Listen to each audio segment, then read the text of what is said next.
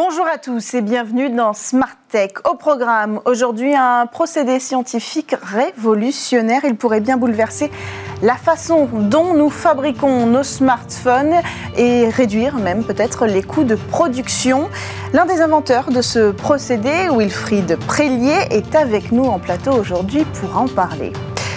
WePub sera-t-il le fer de lance de la transformation digitale de la publicité? Ce dispositif euh, qui s'inscrit dans la loi climat doit être testé prochainement. Il intègre une étape numérique dans la distribution de publicité papier. Nous verrons comment cela peut redessiner peut-être les lignes dans ce secteur. Enfin, ce sera votre rendez-vous crypto avec Olivier Laurélie, expert en cybersécurité, qui viendra nous parler en fin d'émission des initiatives crypto pour l'Ukraine en période de guerre. Voilà pour le programme. On démarre tout de suite avec l'interview dans Smart Tech.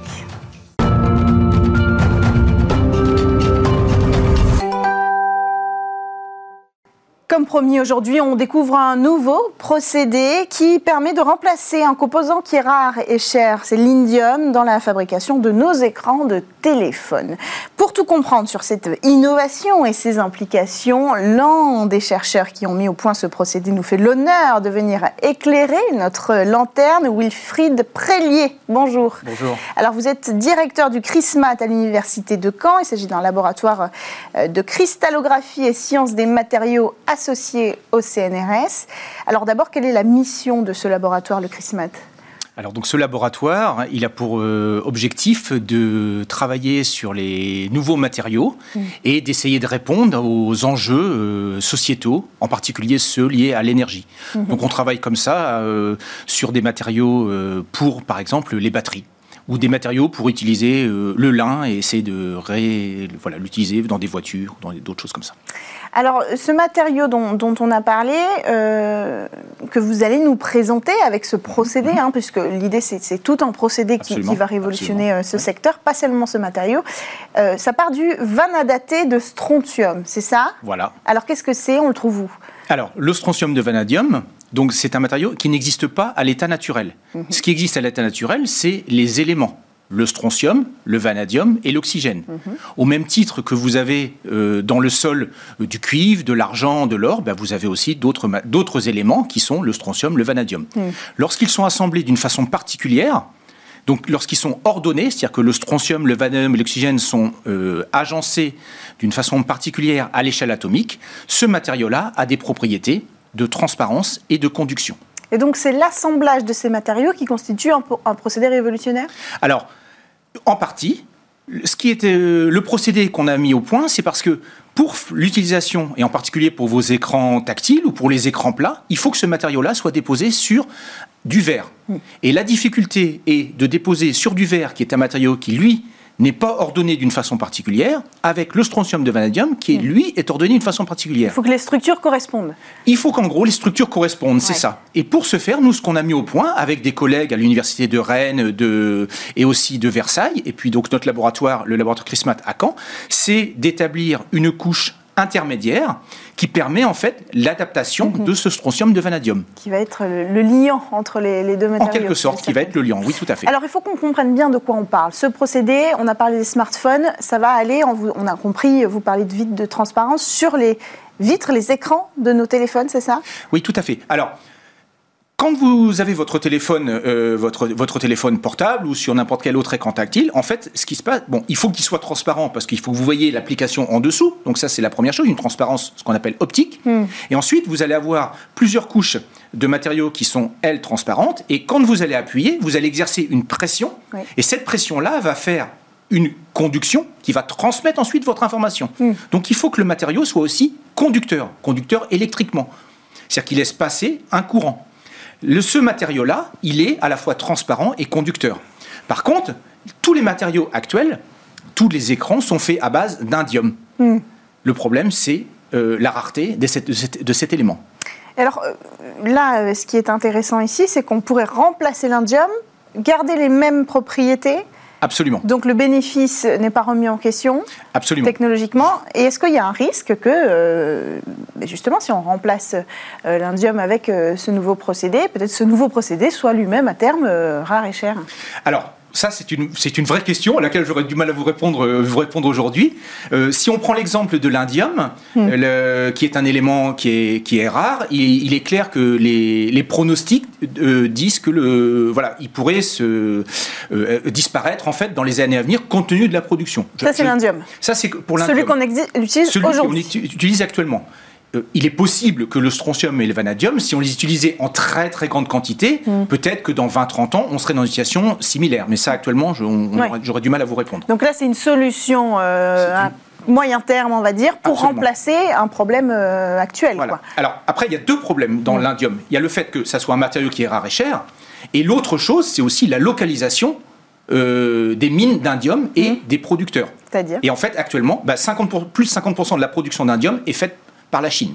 D'accord. Donc vous comprenez que euh, pour des questions géopolitiques, on peut très bien se retrouver à, à être, euh, à manquer en fait de Mm. cet élément-là.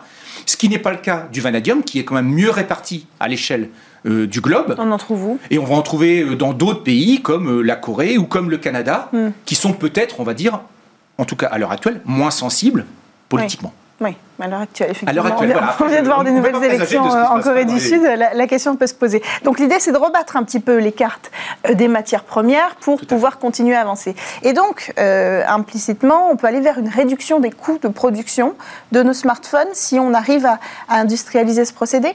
Alors, c'est ce qu'on peut imaginer, c'est ce sur quoi on va travailler. On, on travaille actuellement au laboratoire. Alors, j'ai regardé euh, il y, a- il y a quelques jours, en fait, le cours de l'indium, euh, il a été multiplié par euh, 20 en l'espace de 20 ans. Et même actuellement, on est à peu près à 1000 dollars euh, le kilo. Si on regarde le coût du vanadium, on est dans les 50 dollars le kilo. Ah oui. Alors, même si la quantité utilisée pour faire votre smartphone est faible, Hmm. multipliée à l'échelle du nombre de smartphones et aussi de tous les écrans plats, Ouais.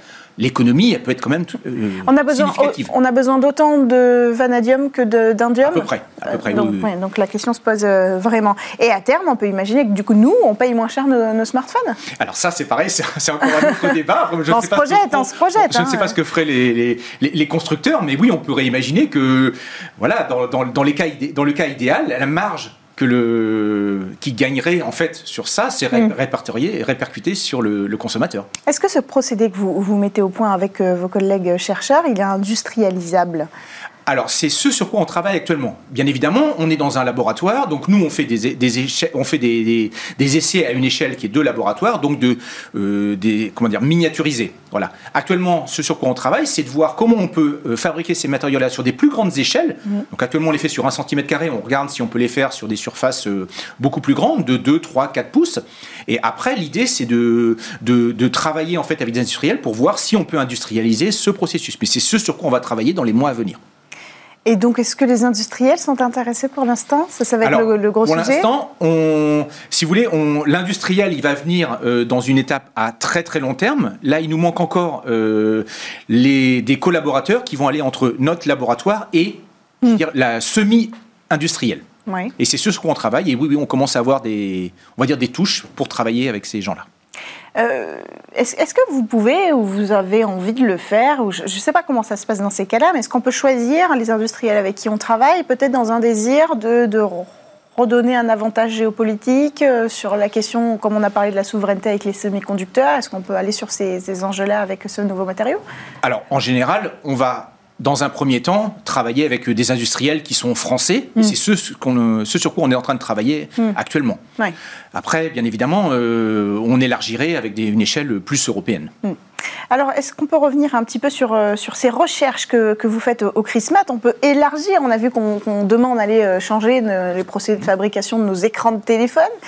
Euh, est-ce que vous pouvez nous donner d'autres exemples comme ça de, de possibles révolutions scientifiques sur des matériaux qui nous concernent, nous, dans nos, nos objets de tous les jours? Alors, un autre domaine donc, qui est très lié aussi à, à la- à des, à des questions sociétales actuellement, c'est donc l'énergie. Ouais. Et on travaille beaucoup, par exemple, sur les matériaux euh, pour les, les batteries. Ouais. Donc, des matériaux qui seraient aussi euh, plus performants, euh, qui auraient des gammes de température euh, plus importantes, qui vont pouvoir aussi être euh, dans la durée, plus recyclables. On va travailler aussi avec ce genre de choses. On travaille également avec des matériaux qu'on appelle, euh, en utilisant les- les- les- l'effet thermoélectrique. Ouais. L'idée, c'est d'utiliser en fait la chaleur pour produire en fait une tension conversion. Donc on pourrait imaginer par exemple ce genre de matériau qui va être utilisé voilà, dans une voiture où la température perdue de votre pot d'échappement peut mm. être utilisée pour générer de, voilà, du courant à l'intérieur de votre, de votre habitacle. Alors après, la question, c'est toujours d'utiliser ces matériaux-là dans la gamme de température à laquelle on va l'utiliser. Des fois, ça peut être plutôt à très haute température, et des fois à plus basse température. On va travailler aussi sur ce genre de choses. Mais on travaille également, euh, on a développé très récemment un, partenaire, un partenariat avec la société Murata, qui est le plus grand groupe de composants passifs au monde, euh, pour essayer d'améliorer aussi euh, les matériaux qu'ils utilisent donc voilà, ça c'est des choses aussi plus grand public, que vous utilisez aussi, qui sont des composants que vous allez trouver dans tous vos appareils électroniques. Hmm. Est-ce que c'est compliqué de transformer ces projets euh, scientifiques euh, en révolution industrielle? Oui, je ne cache pas que c'est forcément, c'est forcément très compliqué. Euh, après, on a aussi des structures et le CNRS est, s'est beaucoup impliqué et développe aussi depuis quelques années de nombreux, de nombreux outils qui nous permettent aussi de faciliter ce genre de choses. Oui, voilà. oui. Merci beaucoup, Wilfried Prélier. Je rappelle que vous êtes directeur du CRISMAT à l'Université de Caen avec le CNRS et vous êtes donc euh, venu euh, nous présenter ce nouveau procédé aujourd'hui qui demain changera peut-être la fabrication de nos smartphones et voire même leur coût pour le consommateur. Merci d'avoir pris le temps de venir sur ce plateau. Euh, quant à nous, eh bien, on enchaîne avec votre talk du jour. C'est parti. Le dispositif euh, WePub sera-t-il le consensus entre la publicité digitale et la publicité euh, papier? C'est la question qu'on pose aujourd'hui avec euh, nos invités en plateau. Guillaume Tassetto, fondateur de Keros Fire. Bonjour. Bonjour. Bienvenue sur le plateau. À vos côtés, Roland Awizerat, directeur commercial pardon, de Mob Success. Bonjour. Bienvenue à tous les deux. Alors, quelques éléments de contexte d'abord pour, pour commencer cette conversation ensemble. Contrairement au dispositif Stop Pub, qu'on connaît bien euh, aujourd'hui, qui invitait les entreprises à ne pas déposer de prospectus dans les boîtes aux lettres, euh, qui signifiait euh, avec un autocollant qu'elles refusaient d'en recevoir. Ici, avec WePub, on inverse un petit peu la logique. on impose une distribution des imprimés seulement aux personnes qui l'ont spécifiquement demandé. Et cette demande, elle est faite sur Internet, sur une plateforme Internet. Alors, est-ce que ce dispositif, et ce sera ma première question, il peut réconcilier d'une certaine façon le secteur et les acteurs de la publicité euh, papier avec cette transition digitale qui s'effectue aujourd'hui Vaste, euh, vaste sujet, vaste question. Alors nous, on ne représente pas hein, les acteurs de, euh, du prospectus papier. Mhm. Disons que ça s'inscrit dans une, une double évolution historique. D'abord la RGPD, mhm. qui demande des consentements pour pouvoir être sollicité par une publicité, mhm. et aussi des évolutions liées à l'écologie. L'impact des prospectus papier non adressés, évidemment, assez important. En 2019, c'était 900 000 tonnes de papier qui étaient, euh, qui étaient déployées. Et donc on rentre dans une ère évidemment euh, où il faut faire de plus en plus attention à l'impact écologique des actions publicitaires. Hmm. Mais c'est quand même une solution qui, qui, fait appel à un outil numérique, mais qui ne ferme pas la porte euh, à la publicité papier. C'est une, une, façon aussi d'accompagner cette jonction vers les nouveaux acteurs comme vous.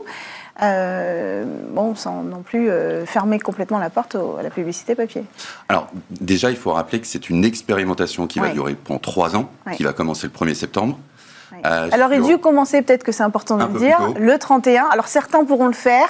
15 villes devaient le tester. Et finalement, bon, peut-être sous la pression aussi de, de, certains acteurs papier, c'est reporté au 1er septembre.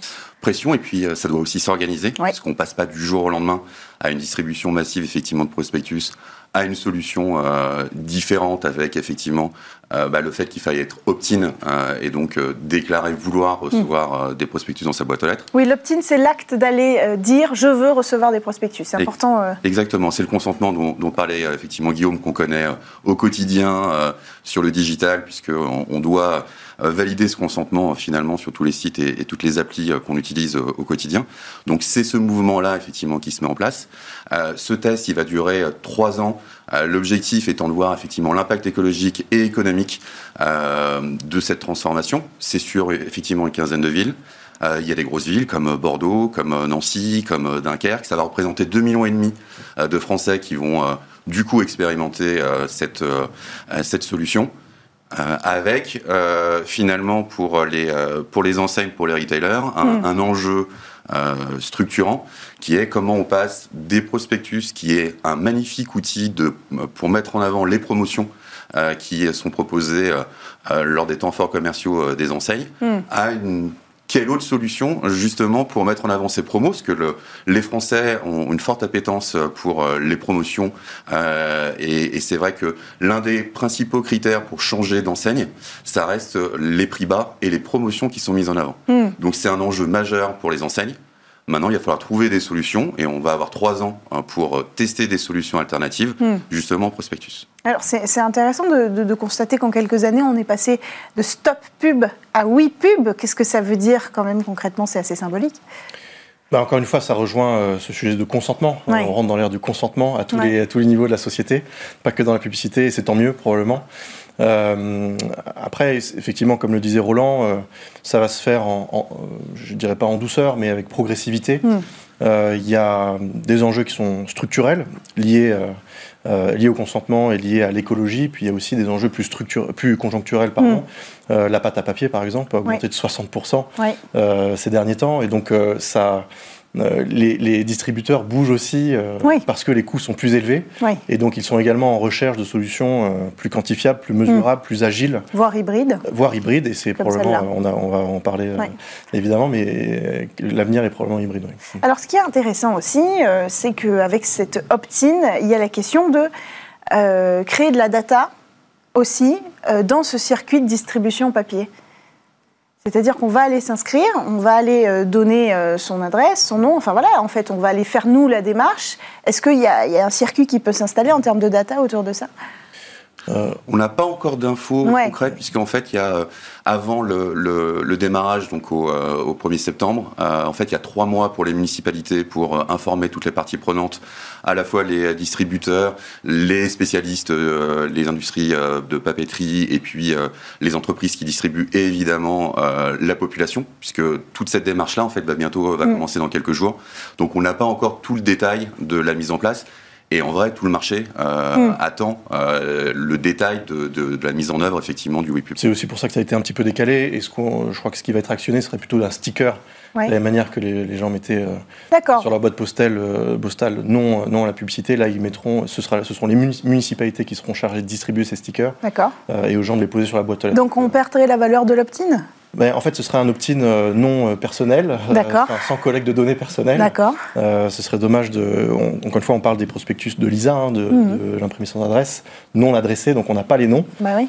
donc je pense que le principe de l'expérimentation, c'est pas de remplacer ça par mhm. la collecte de données personnelles. Mhm. Donc je crois que ce sera plutôt un sticker sur les boîtes aux lettres. Alors justement, quelle place vous prenez, vous, en tant qu'acteur euh, digitaux, dans cette expérimentation et puis plus largement dans cette mutation?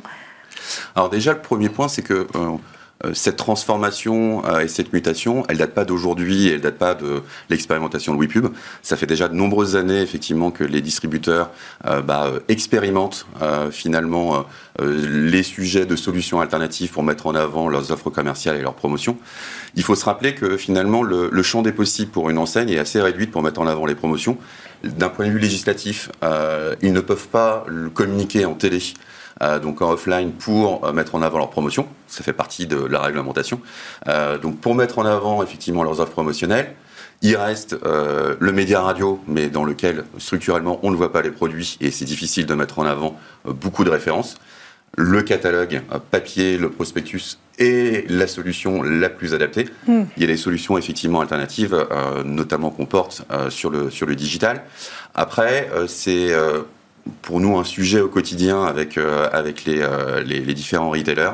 Euh, c'est un sujet de préoccupation en termes de business et c'est notamment un sujet de préoccupation pour les directeurs de magasins qui ont moins évidemment d'expertise de, et d'appétence digitale que ne peuvent en avoir les directions marketing dans les, au niveau des têtes de réseau.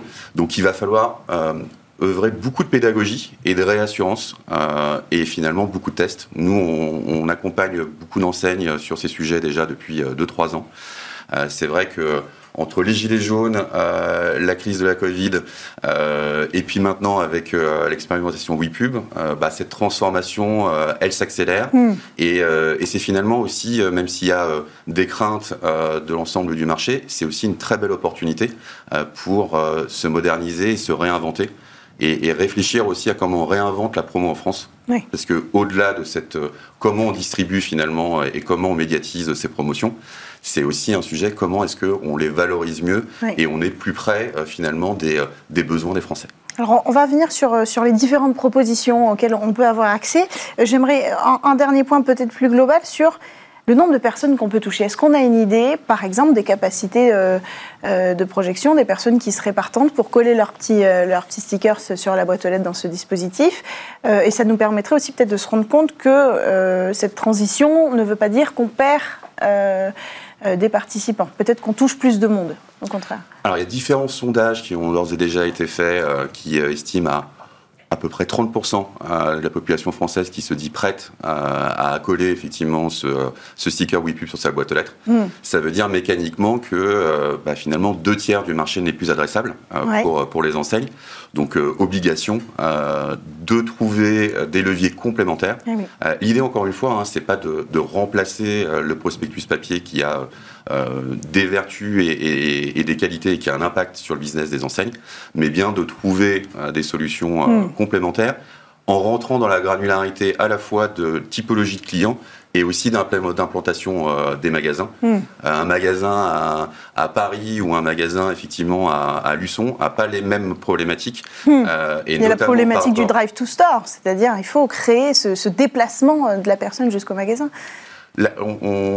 les dernières années, notamment avec la crise du Covid, la livraison à domicile, le drive, euh, mm. beaucoup, a beaucoup euh, augmenté et, énormément accéléré. Après, je rappelle à tout le monde que 80% en moyenne du chiffre d'affaires des enseignes se fait dans les magasins physiques mm. et les 20% restants en e-commerce. Donc, euh, ramener du monde en magasin, c'est structurant et c'est vital évidemment pour les enseignes. Alors ces outils, quels sont-ils? Comment on, recrée ce lien? Comment on vient compléter l'offre euh, papier ou peut-être euh, complètement la disrupter? Mais l'idée là, c'était plutôt de, la compléter. Bah, nous, c'est ce qu'on constate. Donc, euh, notre métier chez Kairos Fire, c'est de, mesurer et d'optimiser l'impact des campagnes publicitaires et l'impact notamment qu'elles ont sur le trafic en magasin. pour cela, on déploie des boîtiers en point de vente qui nous permettent de collecter une donnée avec des consentements qu'on est capable de réconcilier avec une exposition à un média. on vient de passer la barre des 33 000 magasins euh, euh, déployés en France, qui montre euh, aussi l'accélération du besoin de ces sujets-là, au-delà du sujet du jour, du WePub et, et, du prospectus. Ces sujets de mesure et de rationalisation et d'études de, complémentarité entre médias sont au cœur des stratégies des clients aujourd'hui, mm. et ils ont besoin d'outils pour les accompagner. Pour passer du je pense que à mm. des décisions prises, des décisions business très impactantes, très importantes prises sur de la donnée. donc nous, ce qu'on constate avec nos clients, c'est un besoin global plurimédia, encore une fois, de connaître l'impact sur le trafic en magasin de leurs différents leviers, de leurs différents médias activés. Ça, c'est la première étape. Ce qui permet d'identifier les zones. Et en fait, y a, on ne vit pas dans un monde binaire. Euh, c'est pas le prospectus ça marche ou ça marche pas. C'est le prospectus marche dans certains endroits, hmm. ne marche pas dans d'autres endroits. Et donc, par rapport, euh, normalement, l'opt-in va faire baisser le nombre de personnes adressables. En revanche, vais augmenter la pertinence. Oui, c'est ça. Euh, donc c'est voilà, on va encore une fois dans le sens d'une meilleure efficience euh, de, des dépenses hmm. budgétaires. Euh, et, nos clients sont, ont peur, hein, quand même, il faut le dire, parce que le, prospectus papier est un levier historique de, trafic, de génération de trafic en magasin qui est très puissant, qui n'a jamais vraiment été mesuré. donc c'était une conviction très profonde, mais jamais vraiment mesurée, mesurable. et donc notre rôle à nous, c'est justement de leur apporter des données fiables sur lesquelles se, sur lesquelles se baser. Pourquoi c'était pas mesurable? Euh, pour des questions techniques. Euh, encore une fois, euh, l'ISA, c'est l'imprimé sans adresse, donc on, hmm. distribue à des gens que l'on ne connaît pas, et il faut hmm. faire ce lien entre quelqu'un qu'on ne connaît pas, qui est sur son canapé en train de regarder la brochure, hmm. et la visite en magasin. Mais il y avait déjà ce, lien avec des solutions comme les coupons de réduction à apporter en magasin, enfin ça c'était un, indicateur. Il y a plein de proxys, on peut appeler ça des proxys. évidemment, c'est un sujet majeur, donc il y a beaucoup de choses qui ont été testées, tentées pour, pour mesurer l'impact, mais de, nous, ce qu'on appelle de manière déterministe, et vraiment faire le lien entre la distribution, qu'elle soit digitale ou offline, Hmm. Et la visite en magasin, avant nous, c'était pas possible. Alors, ce qui est intéressant, c'est cette question aussi de profil, c'est-à-dire, euh, en tant qu'acteur digitaux, aller chercher euh, des profils qui sont habitués à la publicité papier. Qu'est-ce que ça change dans votre démarche ou dans vos outils ou dans la mise en forme de vos propositions? Le premier sujet, c'est une approche géomarketing euh, où on va euh, travailler finalement avec les zones de chalandise euh, qui ont déjà été déterminées historiquement par les acteurs de la distribution des prospectus en boîte aux lettres, que sont Mediapost et Adrexo, qui travaillent avec l'ensemble du marché. Donc nous, chez Mob Success, on va travailler sur les zones de chalandise finalement des, des différentes enseignes, et puis on va les auditer, les analyser, intégrer justement ces dimensions stop pub et maintenant WePub, qui fait que on doit trouver effectivement des solutions complémentaires, alternatives. Donc ça passe toujours par un accompagnement qui démarre par un audit. Et puis après, euh, on va aller regarder par zone euh, et à l'intérieur d'une zone de chalandise, on va déterminer finalement en termes de rentabilité pour la marque euh, quelle est la zone la plus courte qui va générer le plus de trafic en, magasin. Mm. on a, et c'est l'enjeu pour toutes les marques, bah, d'améliorer leur ROAS, donc le retour sur investissement de le retour sur investissement par rapport à une somme dépensée en publicité globalement, euh, j'investis un euro en pub, euh, quel est le chiffre d'affaires incrémental que ça me générer? Donc, euh, même si c'est moins mesuré effectivement sur le papier, sur les prospectus que ce qu'on connaît dans le digital, hmm. La moindre action, le moindre centime effectivement est, traqué et analysé. il y a malgré tout depuis de nombreuses années beaucoup de travail qui a été fait par les par les enseignes pour déjà optimiser et baisser le volume hmm. de prospectus qui sont distribués. Après, il y a une question de, puissance des dispositifs. Euh, le taux de pénétration euh, avant le WePub euh, de, de, l'ISA était très important. pour avoir une solution qui soit palliative et, complémentaire, il faut être en capacité à cibler effectivement la bonne zone géographique, le bon profil de, prospects et consommateurs, hmm. et le faire de façon massive. Euh, on est sur de la promotion qui, euh, qui sont limitées dans le temps, donc il faut être capable sur quelques jours ou sur euh, hmm. deux ou trois semaines bah, d'adresser un maximum de, personnes de façon très rapide. Et en ça, le digital, évidemment, est la solution qui aujourd'hui sur le marché est la plus efficace et la plus pertinente. Et alors comment? Alors, nous, chez Map Success, on a, on a développé une, euh, une, plateforme et une technologie où on est euh, finalement directement euh, connecté avec tous les gros carrefours d'audience qu'on trouve sur le digital. Donc, on est partenaire de Meta, donc Facebook et, et, Instagram. On est partenaire de Google. évidemment, on travaille avec l'ensemble des grosses applications françaises et des gros publishers français.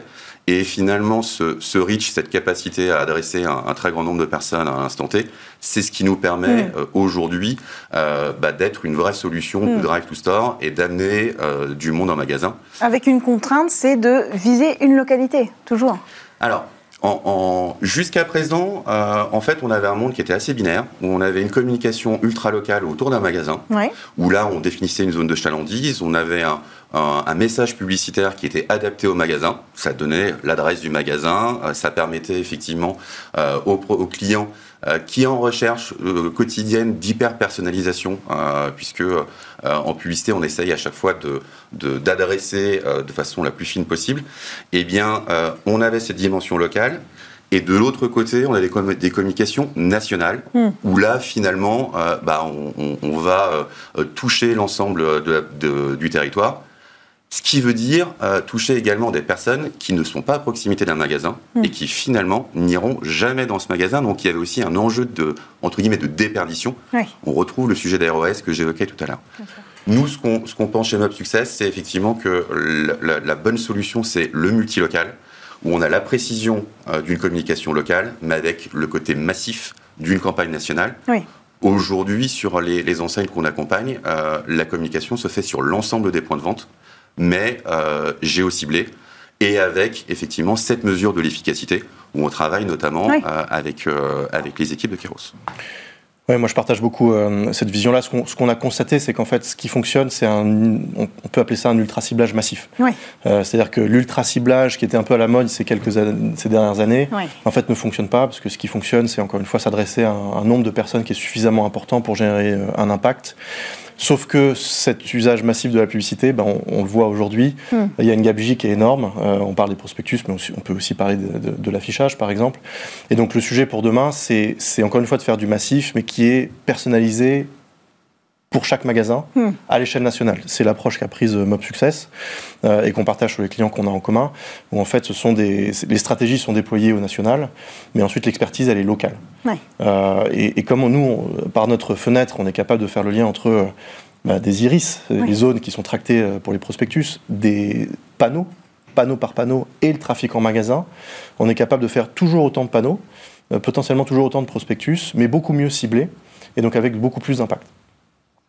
Euh, en, termes de mesures, est-ce que, est -ce que ça, ça crée aussi un besoin de nouveaux outils euh, face à cette, ces écosystèmes qui sont en train un peu de se remodeler, quoi, comme ça euh? Bah, sur, la mesure, effectivement, nous, on arrive donc, dans le domaine du, du monde physique, mm. qui n'était pas vraiment mesuré, qui n'était pas vraiment mesurable. et donc, on s'est posé la question au début du projet, quels sont les indicateurs les, mieux, les mieux placés pour, pour, pour mesurer ce monde physique? Et en fait, pour, en fait, le, physique a un peu copié le digital là-dessus, parce qu'on essaie de fournir euh, à nos clients des indicateurs qu'ils connaissent déjà sur le digital, hmm.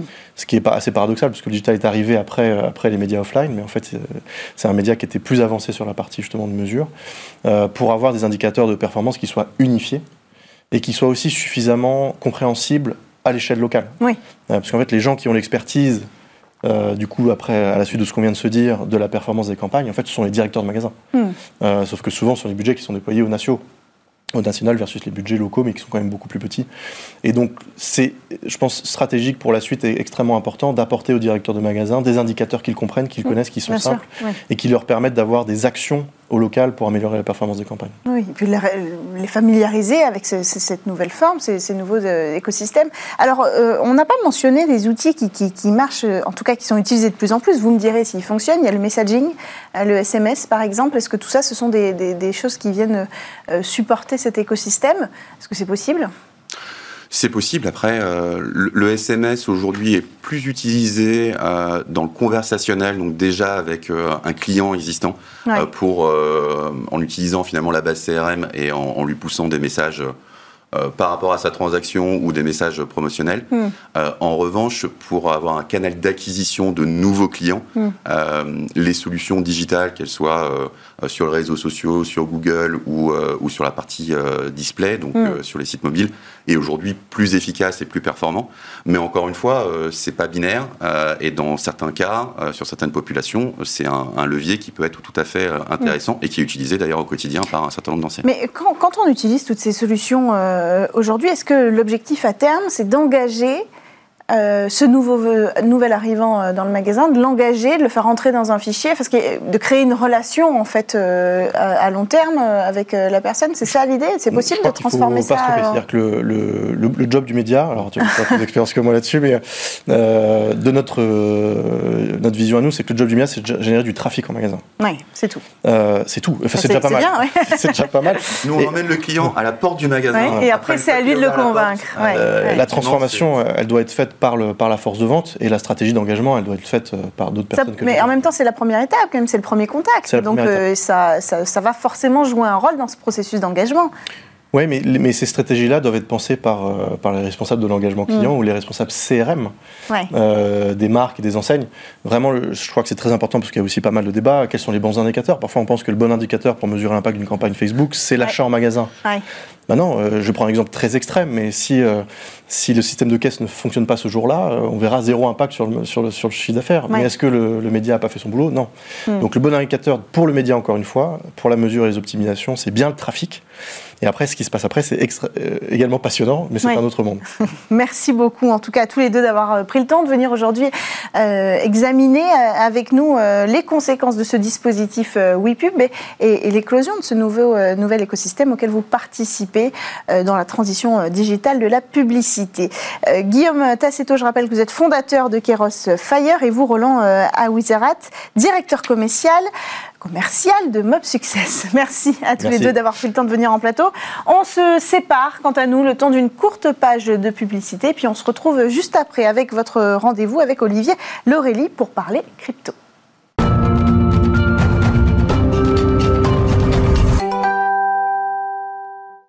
On termine votre émission Smart Tech du jour avec euh, Olivier Laurélie qui nous a rejoint en plateau et votre rendez-vous crypto. Alors Olivier, vous étiez d'abord euh, hacker puis consultant en cybersécurité, fondateur du site d'actualité reflet.io et vous travaillez aujourd'hui pour une coopérative d'experts des logiciels libres qui s'appelle Berstech. C'est bien, prononcé? C'est bien ça. Super. Et vous êtes connu, je, je le précise pour ceux qui vous reconnaîtront sous le nom euh, de Bluetooth. Voilà, par votre communauté. Alors aujourd'hui, vous êtes venu de nous parler d'un sujet euh, sérieux, euh, celui des cryptos et des initiatives euh, crypto pour l'Ukraine. Alors comment les, les communautés de crypto-monnaies sont venues euh, en aide à l'Ukraine ces derniers jours? Alors, dans un premier temps, il faut bien comprendre que les cryptoactifs sont souvent vus comme une arme anti-inflation. Donc, ça résonne pas mal en temps de guerre, en principe. Euh, on a eu une première initiative qui a été très naturellement de faire des dons à l'Ukraine, donc sous forme de crypto-monnaie. Il y a des sommes assez considérables. On parle quand même de 100 millions d'euros qui ont été débloqués pour l'Ukraine. Euh, L'Ukraine s'est dotée également en fait d'une loi crypto-friendly, on va dire, qui, qui encadre un petit peu l'usage des cryptos dans le pays. Et on a eu également un NFT, par exemple, qui a été vendu, donc un, c'est un drapeau de l'Ukraine euh, sous forme de token non fongible, qui a été vendu aussi 6 millions d'euros. Donc là encore, c'est quelque chose d'assez considérable. Euh, et on, a vu également l'Ukraine se doter d'une réglementation, euh, enfin qui est, qui est vraiment, enfin voilà, qui est, complètement crypto-friendly. Donc il y, a, il y, a, quelque chose qui se passe vraiment au niveau de l'Ukraine sur les cryptos et pas que. Donc là, on sait qu'il y a le cadre légal qui est installé, qui, vont donc, euh, qui va donc permettre d'aller plus loin. Alors on cherche à étendre les sanctions internationales aux crypto-actifs aujourd'hui. Est-ce que c'est réaliste par rapport à, à cette situation-là? Alors c'est réaliste, mais il y a quand même certaines limites. On a vu Bruno Le Maire, par exemple, expliquer que les sanctions seraient directement applicables également sur les cryptos. Euh, en pratique, c'est un peu plus compliqué que ça. On va pouvoir euh, demander à ce qu'on appelle des points d'exchange, donc qui sont des points centralisés sur lesquels on va échanger euh, nos monnaies fiat contre des crypto-monnaies, de limiter le, les, les, les, gens de Russie, les échanges de avec personnes russes avec la Russie. là, on voit tout de suite la limite, c'est qu'on parle quand même d'un réseau qui est très très décentralisé. On peut très très bien échanger hein, donc en peer-to-peer, de particulier à particulier, et là c'est mm. déjà beaucoup plus difficile à réglementer. Euh, en outre, il y avait déjà un mécanisme euh, en France, et je présume dans d'autres pays, où euh, on avait des listes noires, des listes grises, donc quelque part c'est une sorte d'effet d'annonce un petit peu Web 3.0, mais ça va pas bien plus loin si vous voulez. Oui, oui. En, réalité, est-ce que, est que là, on a vu qu'on crée un cadre favorable en Ukraine pour permettre ces échanges de crypto-monnaies qui vont aussi permettre d'apporter des fonds pour aider euh, la population là-bas? On limite en essai, on comprend euh, en Russie. Euh, est-ce que l'Europe en, profite pour poser un cadre légal pour poser une réglementation sur ce sujet? Alors oui, là on est en plein dedans. Euh, il y a eu une grosse frayeur la semaine passée parce qu'il y a un règlement qui s'appelle MICA qui vise justement à réguler un petit peu tout ce qui est cryptoactif en Europe.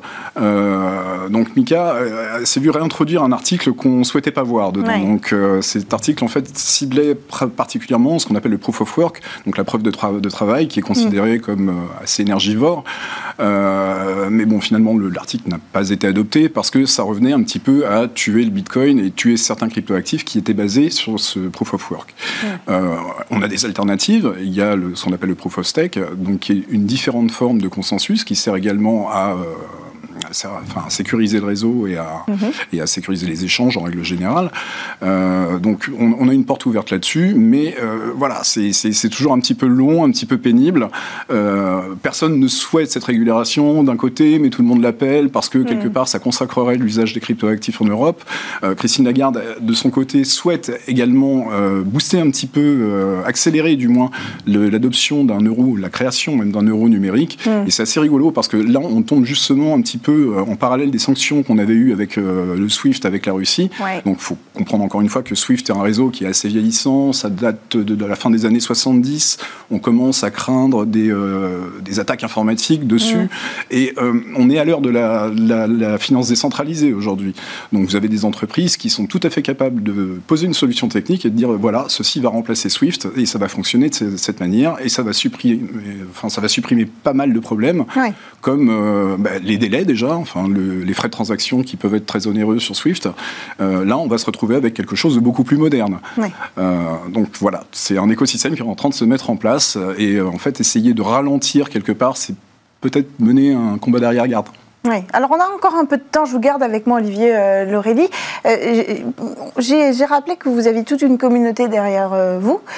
Euh, ce mouvement crypto, euh, est-ce qu'il a pris de l'ampleur? Est-ce que, maintenant qu'on sait qu'il y a un cadre légal euh, en Ukraine, est-ce que vous voyez, vous, autour de vous, un mouvement qui, qui qui, s'intensifie vers l'achat d'NFT pour l'Ukraine? Enfin voilà. Alors, le, oui, il y a eu cette mode, effectivement, principalement l'été dernier sur les NFT et qui a bénéficié à l'Ukraine, donc c'est quelque chose qui est très très bien. le, si vous voulez, les cryptoactifs en règle générale aujourd'hui, ça fait partie du paysage, que ce soit pour les particuliers ou pour les institutionnels. Donc c'est plus qu'un mouvement, c'est pas c'est pas une communauté de, hackers, de hippies et tout ça aujourd'hui. quand on parle de finances décentralisées, on parle d'institutions bancaires, on parle de, de gens tout à fait respectables. quand je dis mouvement, je fais plutôt référence à une certaine volonté d'utiliser ces outils pour apporter de l'aide à l'Ukraine Alors oui, c'est quelque chose qui est tout à fait naturel. À partir du moment où vous avez, par exemple, bah, des billets, les billets, si vous les envoyez par la poste, ça va prendre un certain temps, ça va être assez compliqué. Euh, là, avec une transaction électronique, vous êtes euh, en mesure de migrer des fonds de manière euh, palpable, physique, quasiment. même si ce n'est pas physique, c'est au moins utilisable tout de suite. Donc l'Ukraine l'a très bien compris, ils sont dotés d'un wallet, donc d'un porte-monnaie électronique pour l'Ukraine, hmm. et c'est ce qui a permis notamment de collecter tous ces dons. Et si on va de l'autre côté, on a parlé de, sanctionner la Russie par les crypto-actifs. Euh, est-ce que finalement, euh, les crypto-actifs, c'est pas aussi euh, ben, un avantage dont on se rend compte qu'on n'a plus le contrôle quand on est face à un pays Alors, je vais vous faire une confidence. dans les prochains Panama Papers, vous n'allez pas retrouver de Bitcoin. D'accord. Voilà. Euh, très concrètement, là aujourd'hui, on a bien vu que certains oligarques effectivement avaient réussi à fuir vers Dubaï, qui est mm. euh, connu comme étant l'un des paradis de la crypto avec Malte. Mais euh, si vous voulez, le, le, les cryptos, c'est pas le fond du problème. Ils n'ont pas déménagé leurs cryptos. Je pense qu'ils avaient des actifs dans les banques. Il y a eu un certain lag en plus entre le moment où les sanctions ont été annoncées et le moment où elles ont été appliquées. Mm. donc la, plus palpable, enfin, pour la Russie en règle générale, c'est cette exclusion du SWIFT. Mm. Euh, mais encore une fois, le Swift, c'est un vieux truc. Hein. on n'en est plus, on est plus à ça. Mm. Donc euh, non, les cryptoactifs, on, on, s'est peut-être attendu un moment quand même à voir déferler des, des, milliards de la smart money russe, tout ça, mais ça s'est pas passé comme ça. Ça s'est vraiment pas passé comme ça. Et donc encore une fois, non, on va pas retrouver. Donc vecteur d'initiative positive pour le moment. Surtout parce que c'est un moyen sécurisé de, transmettre aussi euh, des fonds. Merci beaucoup, euh, Olivier euh, d'avoir pris le temps de, venir sur le plateau de, de Smartech. Je rappelle que vous êtes expert en cybersécurité et cofondateur de Reflet.info. Info. Merci à tous de nous avoir suivis dans cette émission aujourd'hui. J'espère que vous aurez apprécié ces, débats très riches, hein, d'abord sur la transition digitale de la publicité, sur les cryptos en Ukraine et aussi sur ce procédé révolutionnaire qui pourrait changer euh, la conception de nos propres smartphones. On se retrouve dès demain avec Delphine Sabatier, qu'on sera très très heureux euh, de retrouver exceptionnellement euh, demain. En attendant, vous pouvez revoir votre émission sur bismart.fr ou la réécouter sur toutes les plateformes de podcast. À demain.